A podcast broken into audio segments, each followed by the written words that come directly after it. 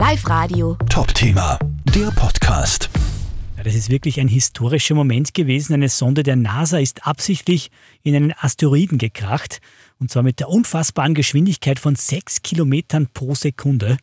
Ziel dieser 325 Millionen Dollar teuren Mission ist es gewesen, den Asteroiden von seiner Flugbahn abzulenken. Das sagt uns auch Astrophysiker Gernot Grömer. Er kommt aus St. Florian und arbeitet beim österreichischen Weltraumforum.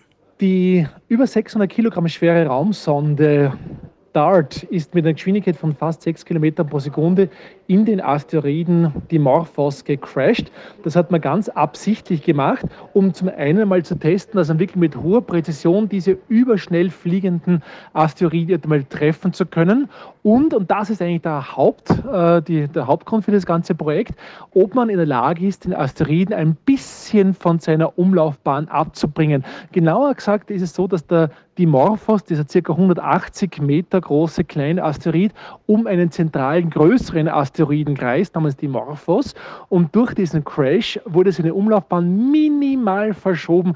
Wir reden hier von einer Geschwindigkeitsänderung von voraussichtlich ca. 0,04 Millimeter pro Sekunde. Also unglaublich minimal. Das ist, wie man versuchen würde, mit einer Schrotflinte die Alpen zu versetzen. Ja, ob der Asteroid tatsächlich abgelenkt werden konnte, das ist noch nicht klar. Das werden die näheren Untersuchungen entscheiden. Aber eines ist fix, getroffen worden ist er auf jeden Fall. Dass der Impact erfolgreich war und dass man genau ins Schwarze getroffen hat, das wissen wir bereits seit heute Nacht.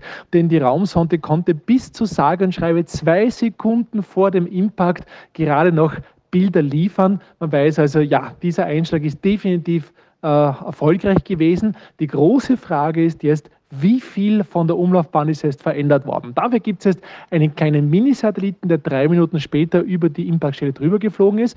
Und die ganz genaue Vermessung, was genau ist passiert ist, das wird die europäische Raumsonde Hera machen, die im Jahr 2027 zum Dimorphos Didymos-System fliegen wird und uns dort dann vor Ort berichtet, wie genau der Impact abgelaufen ist. Und genau deshalb war dieser Test auch so historisch. Diese Art von Schießbudentests sozusagen, die sind ganz, ganz wesentlich, weil wir damit als Menschheit zum ersten Mal in der Lage sind, zumindest grundsätzlich einen Asteroiden von seiner aktuellen Umlaufbahn abzubringen. Das heißt, wenn dann wirklich größere Brocken, die sich tatsächlich auf Kollisionskurs mit der Erde befinden könnten, äh, wenn man das früh genug weiß, dann können wir ein Raumschiff hinschicken, um ihn von seinem Kurs abzubringen. Da muss man allerdings von Vorwandzeiten reden, die im Bereich von mehreren Jahren liegen. Also ganz auf die Schnelle geht es nicht. Also Bruce Willis mit seinen Atomraketen wird noch ein bisschen warten müssen.